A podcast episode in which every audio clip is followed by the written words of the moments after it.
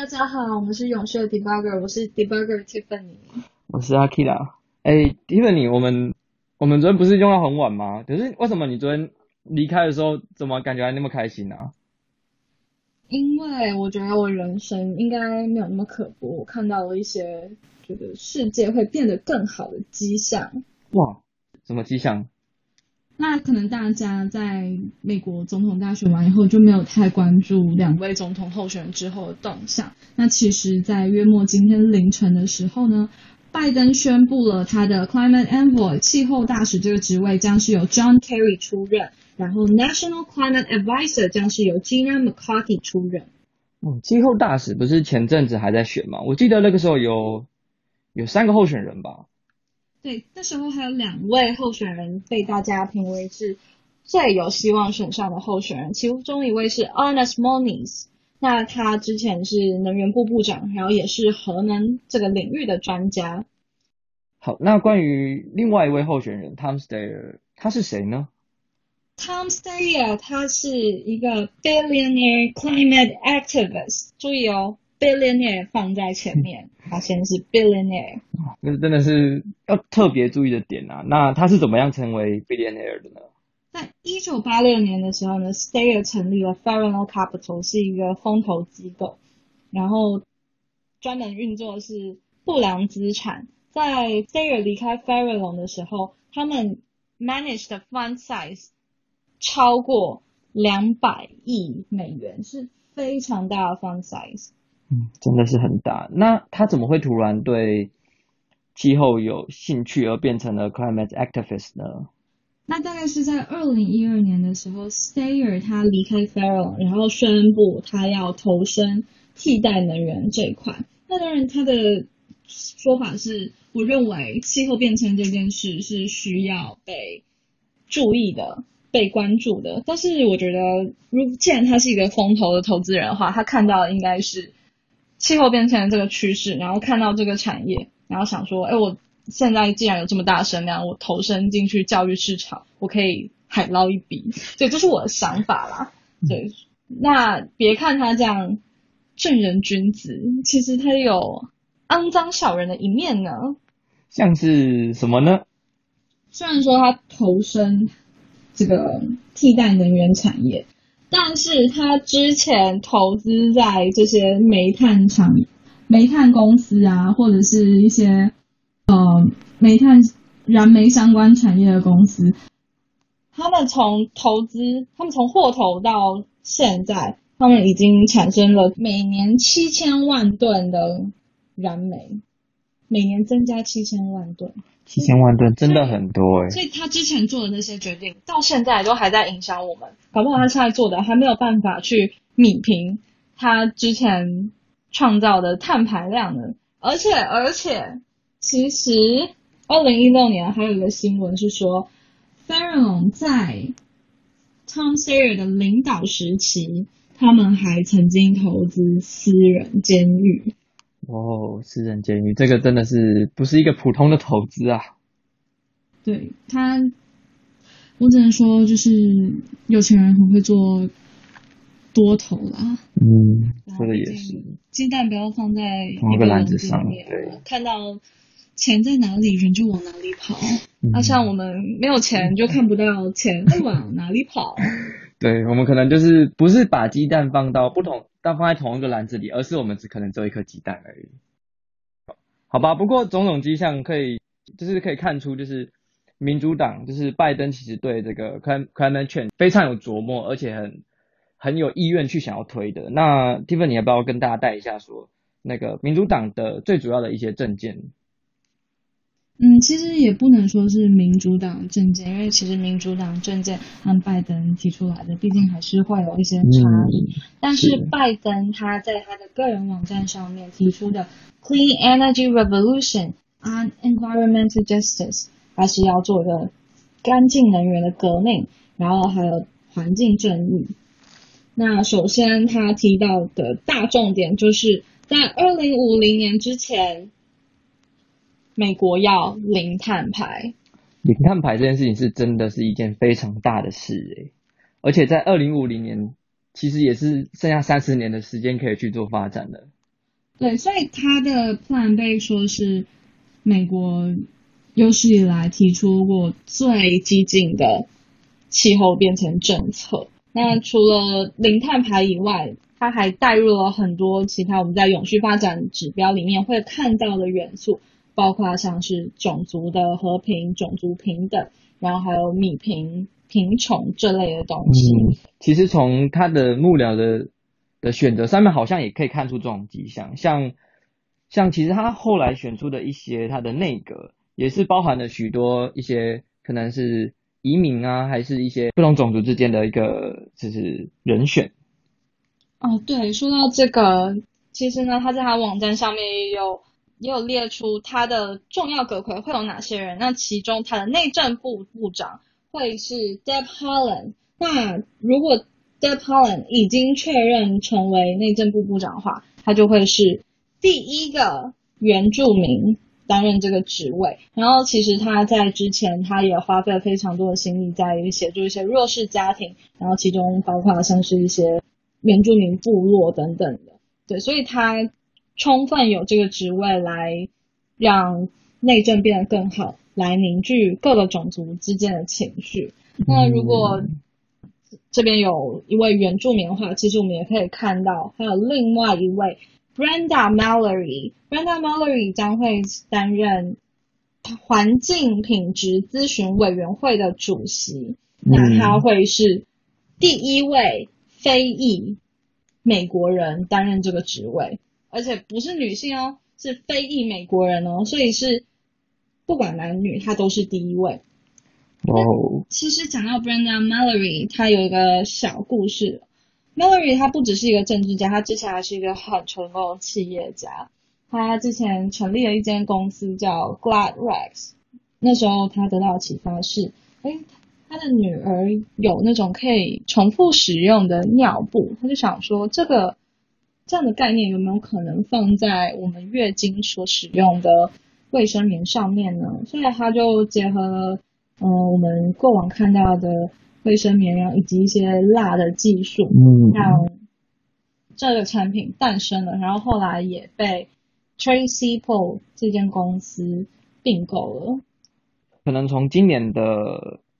的 B L M 的运动来看的话，更多的美国人也逐渐注意到了这个美国就是一个大熔炉的一个社会。那其实，在拜登的这个政见或所做的一些决定来看，包含了一个种族的多元性啊之类的弱势族群的一个帮助包容之下，这其实也是能够带领这个社会达到一个更好的一个平衡。好，那说到 B L M 呢，其实因为这一次大选之间。呃，大选之前发生这么多种族对立的事情啊，然后呢，还有人就说 climate change 气候变迁是假议题啊，所以呢，其实拜登就在各种用运用各种媒体，运用各种方式表爆川普哦。就是大家如果有机会去看拜登的嗯讲讲 climate action 的影片的话，他第一句就跟你说川普。做了什么什么什么什么撕裂美国社会，然后看着证据，然后当做没看到，眼睛闭起来之类的。对，那其实你可以看出来，拜登就是无所不用其极在表爆川普，因为毕竟，如果如果你是一个相信有气候变迁这件事的人，你是一个相信科学证证据的人，那我相信你的认知和川普应该会有一些不一样。的确，不过这个其实也是反映在美国选民的，应该说每一个人他其实都有不同的立场。那这个也是充分表现了现在美国的处境。应该说全世界都会有一些想法对立的人。那讲到这个对立的问题啊，其实美国现在还有个情况，就是美国的商家当他们在推广这种低碳饮食的时候。他不会特别跟你写说这个东西减低你的碳足迹，因为在美国有太多种族对立或者是族群分裂的问题了。那其实很多共和党，也就是比较传统的选民呢，他们会认为你去支持这种低碳的东西，就是在支持民主党。就我看不出来这两者的关系是什么，但是他们真的会这样认为，认为。你走这种低碳的 lifestyle，你就是民主党的一部分。所以，在美国现在这样问题真的很严重，然后也让拜登在他的其中一些。其中一些政策里面特别去照顾像是黑人族群、Latino 族群，还有印第安原住民族群。哎，那讲到这个，拜登他接下来会想要做什么事呢？拜登他宣布他要投入两兆美元，在加速一些产业，那其中包含的有像是基础建设啊，然后其中一个让我比较关注的是汽车产业这件事。它是说要让美国的汽车工业再度伟大，然后并且要投入资金，让这些汽车工业的工作者啊，他们的工作是好的工作。什么是好的工作呢？他这边写哦，ensure the jobs are good jobs with a choice to join a union。那除了汽车工业以外，我另外看到非常具有前景的是 power sector。因为拜登不止一次在他的政见里面提到，他要投入大量的资金来加速美国的能源产业，然后去促进达到零碳排这件事。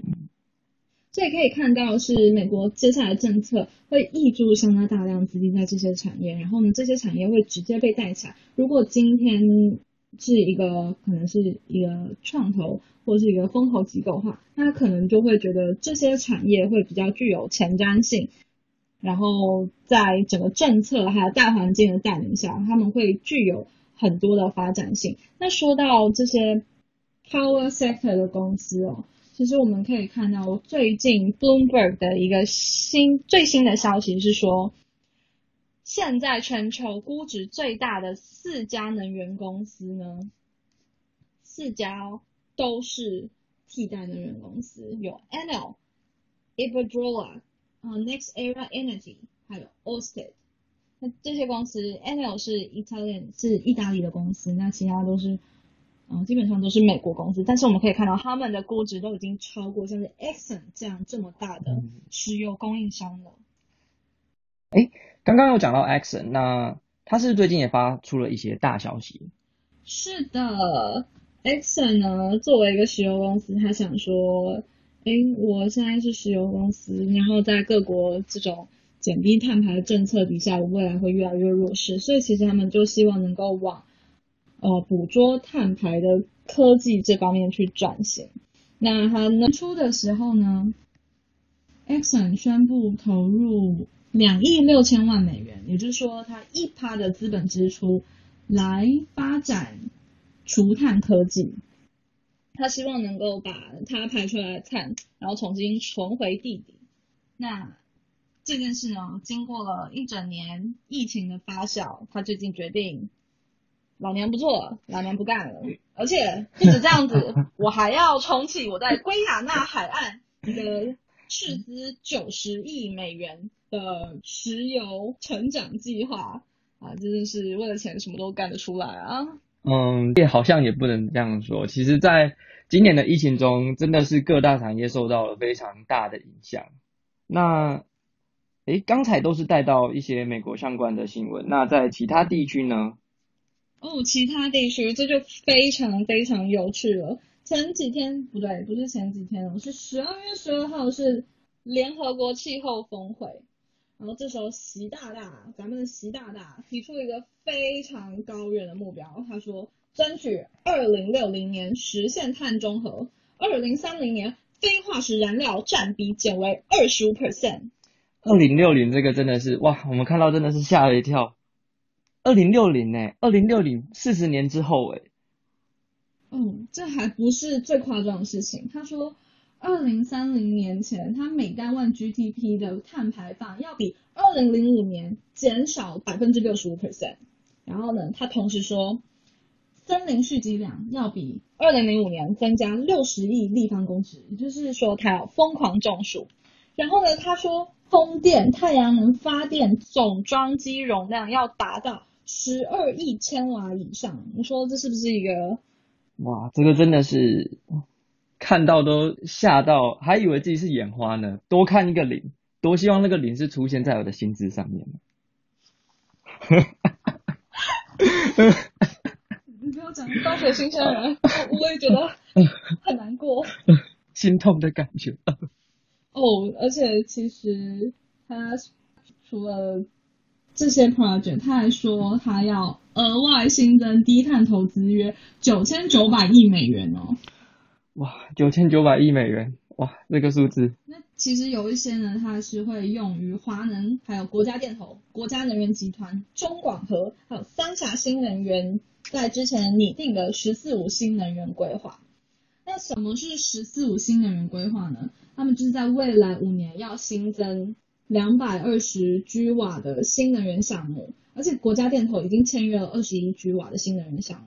并且他们前几天宣布，二零二三年前就会提前实现碳达峰。那 什么是碳达峰呢？就是它的碳排放那时候就是高峰了，再来就只会往下降了。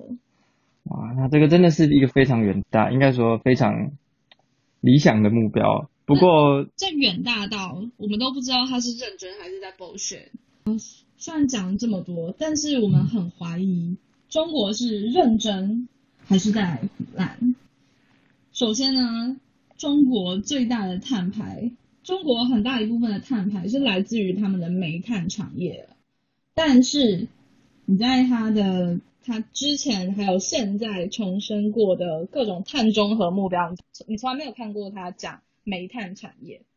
所以，在它同时继续增加煤炭开采量，以及继续增加火力发电厂的情况下。我是不知道它二零六零年能不能够达到这个目标啊，因为它看起来是在往两个不一样的方向走啊。对啊。而且其实如果要真的达到零碳排的话，它国内的气候专家有在提出的一个建议是投资核能还有太阳能，那这就比较有点像是共和党。提出来的气候政策，哎，那当初他们为什么不在这件事上达成共识，做一点合作呢？其实美国跟中国也不是没有合作的机会啊。对，因为拜登现在是非常激进在推动，非常积极在推动气候变迁的防范哦。然后习习大大又重申了这么多目标。如果他们是认真的，如果他们双方都是认真的，是非常有机会在这件事上面合作的。那如果我们能够看到两个全球最大的碳排国家一起合作的话，其实从某种层面上来看，对于地球是非常的好的，对于我们的空气也是好的。然后我们可以看到有非常大量的碳排减少。那这情况相比下，但是这件事会。建立在一个情况下，因为现在有疫情的关系嘛，那在疫情后，习近平会先 focus 在经济复苏呢，还是会愿意同时做这件事呢？然后再加上中国有呃爱国主义提高的现象，所以更多的地方执地方首长或者是执行单位。他们会觉得，哎，习近平这样是不是在向外国势力低头啊？我们可是中国王朝，我们是大国哎，怎么可以向白人势力，怎么可以向西方势力低头呢？你这不是听美帝的话吗？对，所以要怎么样说服他的地方首长也去做这件事呢？那这可能就是习大大要去烦恼的问题哦。嗯，那除此之外。欧欧洲是不是欧盟也是是不是也有发生一些事情的？嗯，欧洲其实一直以来在碳碳排这件事上都是不温不火，慢慢做，没有到特别 aggressive，但是也不会到不做。那他们今年呢，他们是把二零三零年的目标从减低四十的碳排，呃四十的污染排放，提高到减低五十五 percent 的碳排放。对，那。这算是一个比较激进一点的政策，但是看起来也还好。那它在二零三零年之前的重要指标有，就是至少四十 percent 的绿，呃，至少四十 percent 的温室气体被减少，然后至少三十二 percent 的能源是替代能源，提高三十二点五 percent 的能源效率哦，所以听起来就是不温不火了。但是一直以来，欧盟在减低碳排这件事都是呈现一个非常稳定的态度，所以也不用担心他们有一天会选择不做。那毕竟那时候川普说要退出巴黎协定，真的是惊呆我了。真的是，不过种种迹象其实看到全球的一些大国都是希望是往一个永续发展的目标去做前进的。那也谢谢今天就是 Tiffany 跟我们分享这么多的一些相关的政策。那至于这些政策呢，到最后会不会实现，也就是要由我们后续去追踪了。那下个礼拜的同一时间，也希望大家可以继续追踪我们的永续的 debugs。那今天节目到这边，拜拜，拜拜。